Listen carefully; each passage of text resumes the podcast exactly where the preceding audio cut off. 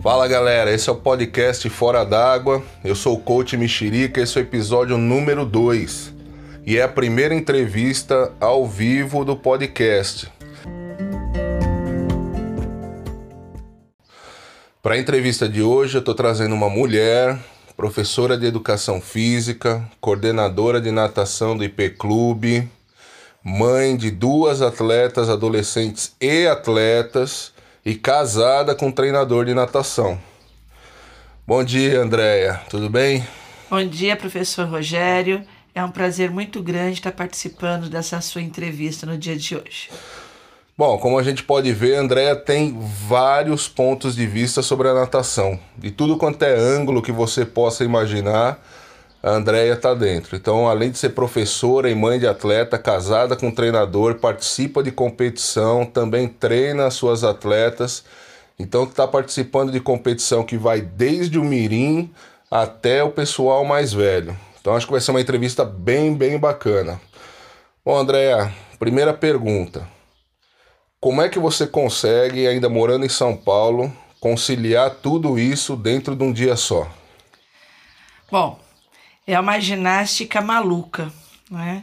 Porque eu tenho, eu saio cedo para trabalhar, eu tenho que sair, pegar filho na escola, aí volta, leva para clube para treinar, pega do treino, volta para casa, faz a janta, que é toda uma alimentação balanceada aí, e realmente é, é uma loucura, né? Só vivendo para entender como é que a gente consegue levar essa vida de doido numa com duas atletas e conciliar com o trabalho e o trânsito de São Paulo. Para quem não, não, não vive a vida de, de atleta ou de, de pai da, de atleta, acho que é só escola e treino, né? Mas de, primeiro assim, das duas meninas, as duas treinam em local diferente. Já dá uma, uma complicada. Segundo, nessa equação você tem que colocar médico, psicólogo, nutricionista, é, todos os afazeres que você tem que fazer. E para quem é fora de São Paulo, a gente costuma falar que para comprar pão demora 40 minutos aqui. E dá uma, uma dica aí pra galera, como, como tentar fazer tudo isso ao mesmo tempo. Então, é, antes dessa pandemia, eu tinha meu, meu esquema profissional muito encaixado, né? Meus horários eram encaixadinhos, era uma engrenagem. E eu falava que qualquer coisa que saísse dessa engrenagem é, ia complicar a minha vida. Eu jogo essa parte de médico, psicólogo, nutricionista sempre no horário do almoço, aonde eu consigo. Eu saio do clube às 11h30 da manhã, então entre 11h30 e uma e pouco eu consigo jogar esses médicos, passar com as meninas no que elas precisam. Logicamente, elas acabam penalizando ali na escola, mas é o horário que é possível, porque acabam os treinos por volta de 8 horas da noite e fica totalmente inviável que, que a gente consiga levar e, e fazer alguma coisa diferente. Então, você falou de escola e era realmente a próxima pergunta. A gente vê que a maioria das escolas agora estão avançando o horário para tarde para poder dar uma justificada no que cobram. Qual que é a importância para você e para a família da escola? Qual que é o esquema? Você tem alguma a escola é parceira? Você tem alguma conversa com o pessoal? Como é que é nesse sentido para lidar e, e, juntar a escola com o treinamento? Bom, é, aqui em casa, como eu sou professor de educação física e meu marido também, né? A gente tem um peso muito grande a parte do esporte, que a gente sabe da importância para a vida, para o crescimento como pessoa e crescimento profissional. Então a gente tem um peso realmente grande. As escolas que as minhas filhas estudam, elas sempre foram muito parceiras. E sempre ao entrar na escola, Uh, a gente tem uma conversa muito aberta, né? Olha, são atletas, vão ter que faltar em semana de prova, vão ter que sair mais cedo. Né? A Luísa tem dobra, então ela chega dormindo na escola. Né? Para quem não sabe, a dobra é das 5 às 6 da manhã e de lá ela sai para a escola. E, e graças a Deus, as duas escolas das meninas sempre foram muito bacanas e sempre entenderam, sempre apoiaram o esporte, que é uma coisa muito difícil no dia de hoje. É, realmente foi como você perguntou. As escolas estão estendendo o horário delas, uh, querendo justificar o valor que cobram, a importância do Enem, do vestibular. E nós aqui em casa não, não levamos isso ao pé da letra, a gente acha que tudo tem seu tempo e o momento delas poderem viver e aproveitar esse lado do esporte é agora. Porque quando ficar mais velho é mais difícil. Estudar você pode jogar para um, dois anos depois que acabar o ensino médio. Então a gente não tem muita preocupação que comece a trabalhar imediatamente. E vai, vai levando, né? É, com os estudos, elas estudam no carro, prestam muita atenção na aula para não ter que, que perder tempo, né? Porque tem o treino e não consegue levar.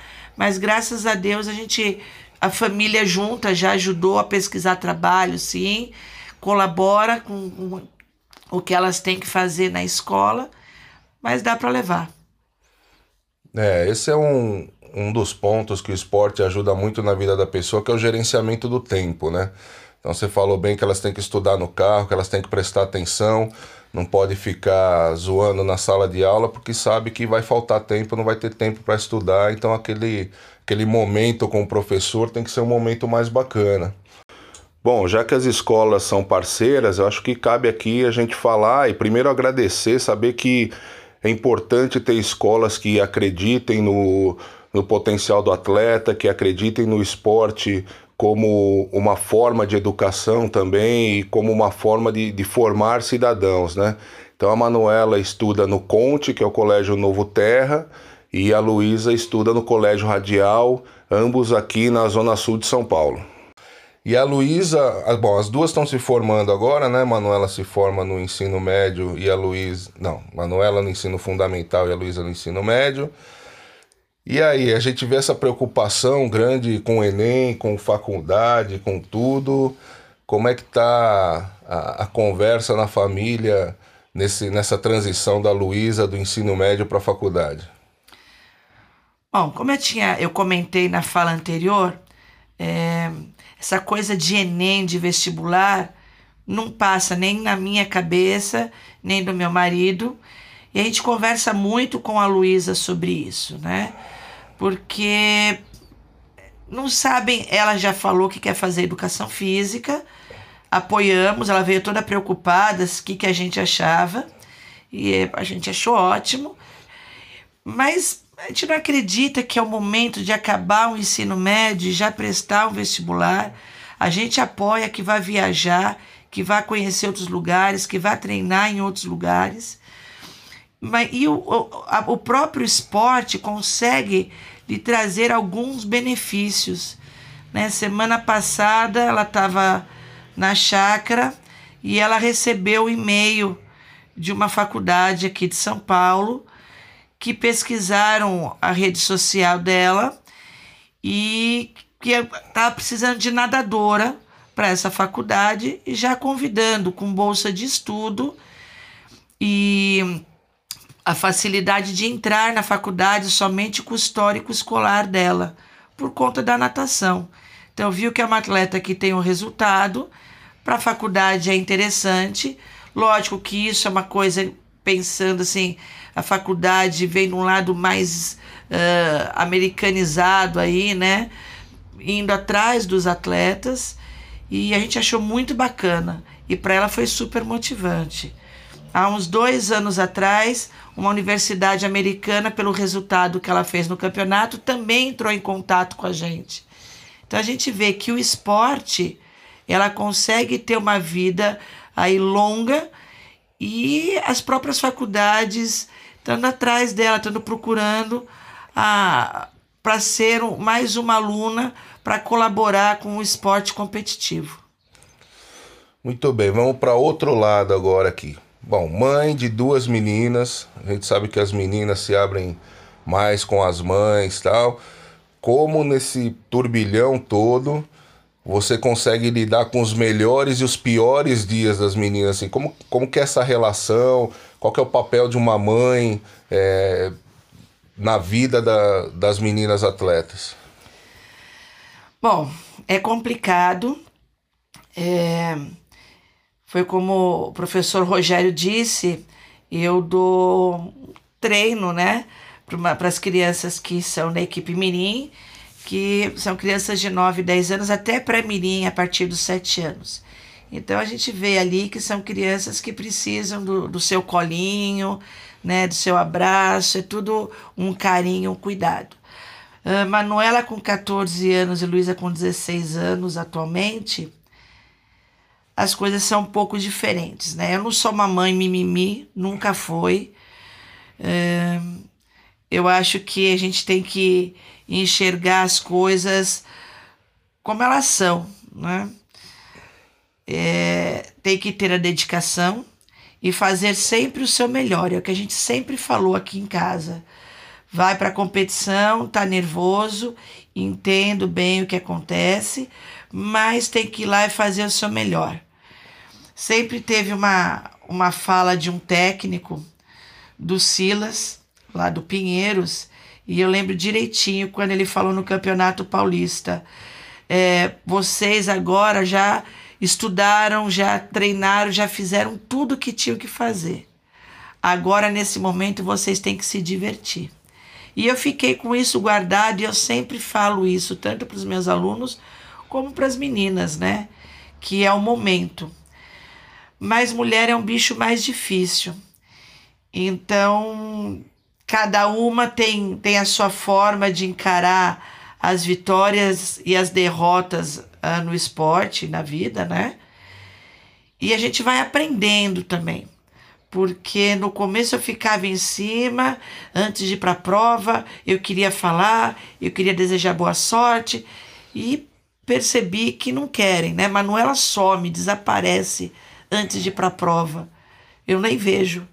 E a Luísa também já saquei que não é, não é isso que ela gosta, então eu deixo elas mais tranquilas uh, sofrendo, mas permitindo que elas tenham o momento delas e a gente tem que respeitar. Com a adolescência, tudo complica um pouco mais. E eu acho que é complicado, é uma fase dos 15, 16 anos aí, que as meninas começam a se envolver com outras coisas, a querer namorar, querer beijar, né? E e começa você começa a sentir que as coisas vão se perdendo um pouco. Então acho que cabe para nós pais puxar um pouquinho e colocar o pé no chão, né? Explicar que a vida tem esse caminho, se quer seguir o lado do esporte, tem que ter essas responsabilidades. Ou então para e vai estudar, porque daí tem um futuro pela frente que tem que conquistar. É, como tudo na vida, né? Se você quiser fazer, meu pai sempre falou: faça o que você quiser, mas faça bem feito. Então, tanto no esporte como em qualquer outro ponto da vida, tem que ser essa sequência aí, né? Ou faz bem feito ou não faz, você vai fazer outra coisa. Bom, é verdade, é isso. Tem que ser sempre bem feito. E aqui em casa, desde pequenas, a gente conversa com as meninas, estimula, a gente sempre estimulou muito o lado do esporte, mas também todo esse lado cultural de, de entender que tem que ter uma gama de, de coisas para crescer na vida, né? E sempre visando o lado do bem feito. É um trabalho, é uma leitura, é o esporte, é um desenho. E além do bem feito, é o respeito o respeito com as pessoas. Porque todo mundo tem aí seu trabalho por trás é na escola, é no clube, é na família. E, e isso é, é tudo uma, novamente, uma engrenagem que gira em torno da vida do atleta e de uma família. Tem que estar tá todo mundo andando junto. Então, você é coordenadora do IP Clube, da parte de natação, ou seja, você tem os seus alunos. O IP tem uma equipe de mirim, que é você que dá o treino, então leva nas competições. Então você tem a sua visão de treinamento é, para as crianças e aí você tem duas filhas atletas e você tem um marido treinador. São quatro versões diferentes do mesmo assunto. A gente vendo acha que deve rolar muita briga, muito fight em casa, né? Como é que é conciliar a visão do seu marido treinador, a sua, a visão das meninas e, e ainda mais a visão dos, do, dos técnicos das, das meninas, né? Na verdade, o técnico da Luísa, que a Luísa treina no Pinheiros, então tem o técnico Pinheiros, e um fato que eu acho muito agravante, né? Que a Manuela treina com o seu marido. Como é que fica esse caldeirão de emoções aí durante a semana? É, é complicado, né? Uh, foi o que eu falei, lá no EP a gente tem uma equipezinha, eu e a professora Letícia, eh, crianças de 7 a 10 anos, é uma coisa tranquila, são crianças que já eram nossos alunos, então a gente conhece bem, mas tem os pais também das crianças que a gente tem que conversar e explicar o todo, né?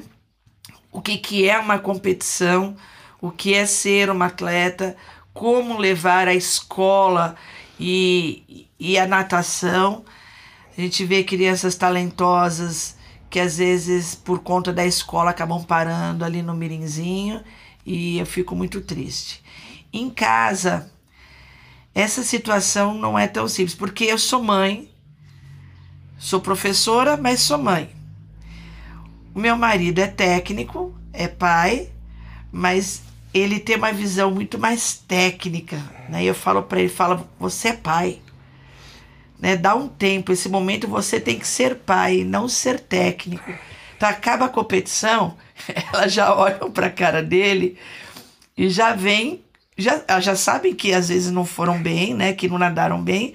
Então já olham sabendo o que vai acontecer. Eu abraço, beijo ali, mas ele já sai de perto e depois conversa, mas como técnico, eu falo, não, você é pai. Né? Os técnicos estão ali uh, no, no trabalho deles. Agora, ele sendo técnico da Manuela, foi uma conversa muito, muito dura e desde o final do ano passado, para a gente entender como é que ia ser. E o combinado foi juntamente com a Manuela. Lá você é atleta e ele é o seu técnico. Em casa, ele é o seu pai e você é a filha. Então tá dando, tá dando bem. Até agora não, não tivemos problemas, não. As coisas estão funcionando. Infelizmente veio a pandemia, então na verdade foi pouco tempo não deu para chegar próximo a uma grande competição aí para gente entender como ia ficar o clima dos dois, né? Mas eu tô sempre por trás ali tentando lembrar um e o outro que em casa eles são pai e filha, né? A Luísa, a Luísa tem um gênio mais tranquilo, então fica mais fácil de levar. É, às vezes eu sou muito mais dura com a Luísa do que o próprio pai, né? Então só na competição mesmo, mas em casa eu jogo mais pesado do que do que o meu marido. muito bem. Para finalizar, começar aí o, o encerramento. É, tem muita gente que, que conhece essa vida e acha que é uma vida de retardado, né? Que é uma vida puxadíssima, que talvez não vale a pena, tal. Eu queria saber de você, se tudo isso vale a pena, se tivesse que começar de novo, começaria igual ou mudaria alguma coisa? Bom, é, eu já sou do esporte, né? E assim, eu sou apaixonada por essa minha vida. Eu acho que eu não saberia viver sem ela do jeito que é. Eu adoro estar na arquibancada, ah, é sábado, é domingo, a gente sentado lá o dia inteiro, porque assim, é, em casa tem, tem as minhas competições, as competições do meu marido e as competições das duas, que são categorias diferentes. Então, na hora que a gente para para ver, não tem um final de semana que a gente não esteja sentado numa arquibancada. Às vezes, lógico, bate né, as competições e é tempo de sair correndo para ir poder assistir o filho ou até o marido. Eu vou assistir muitas competições dele, porque eu gosto. Eu gosto de viver nesse meio, eu gosto de viver nessa adrenalina. É, eu, são emoções diferentes de qualquer coisa. Você tá lá vendo seu filho nadar, né? Eu começo a sofrer 15 dias antes das competições importantes. Começa eu ter dor de barriga. E eu vou me preparando para que isso isso no dia não, não interfira, não atrapalhe muito. Mas viveria isso por muito mais tempo. Não mudaria nada, eu acho que a gente teve muito cuidado desde pequenininhas a, a encaminhar para o esporte, a fazer passo a passo do que precisava, uh, vivendo né, várias modalidades para elas poderem escolher. Natação precisa ser feito desde pequeno, não tem jeito, é meio de sobrevivência, é obrigatório mas se elas não quisessem nadar, elas poderiam ter escolhido outros esportes. Vivenciaram vários esportes e competiram em todos esses esportes que elas vivenciaram, mas optaram pela natação. Então, Rogério, eu não mudaria, não mudaria a minha vida. É, o dia que passar tudo isso, eu não sei como é que vai ser, como a gente vai viver sem essa emoção de, de estar nesse meio competitivo incentivo todas as pessoas que eu conheço que têm filhos para que coloquem né, a criança para vivenciar pelo menos um pouco do lado esportivo competitivo. Como eu já disse nas outras falas, é muito importante para a vida. Vão encarar uma reunião, um processo seletivo de emprego, um, mesmo o próprio vestibular, que os pais ficam neuróticos ali se preocupando, porque já vivem tantos, é, tanto estresse, o lado emocional sendo trabalhado todos os dias para melhorar o tempo, né? Em competições, eu falo que atrás do bloco é só o atleta e o bloco é a piscina. Não tem pai, não tem técnico, não tem ninguém ali. Então eles têm que lidar com o próprio medo deles. Então, não tem crescimento melhor. Né? Eles têm que viver aquilo, lógico, uma bailarina, um músico, uma pessoa de teatro, também está vivendo isso no seu dia a dia. Cada um no seu lado, mas o lado esportivo, essa emoção e esse crescimento, não acredito que tenha nada melhor. É, essa é uma coisa importante. Ouvindo uh, a entrevista, moçada pode achar que elas foram conduzidas e meio que obrigadas a nadar. É, elas fizeram outro esporte? Que esporte que, que as duas fizeram? Bom, elas começaram desde. A Luísa, primeira, né? Com um ano e dez meses, eu lá quase que brigando com o professor na sala de ginástica artística, porque ela sempre foi muito habilidosa, andou muito cedo, e eu falava que ela era habilidosa. E quando ela fez o teste, realmente começou com um ano e dez meses a fazer a aula de baby na ginástica artística. Logicamente, em seguida a natação, né, desde bebê.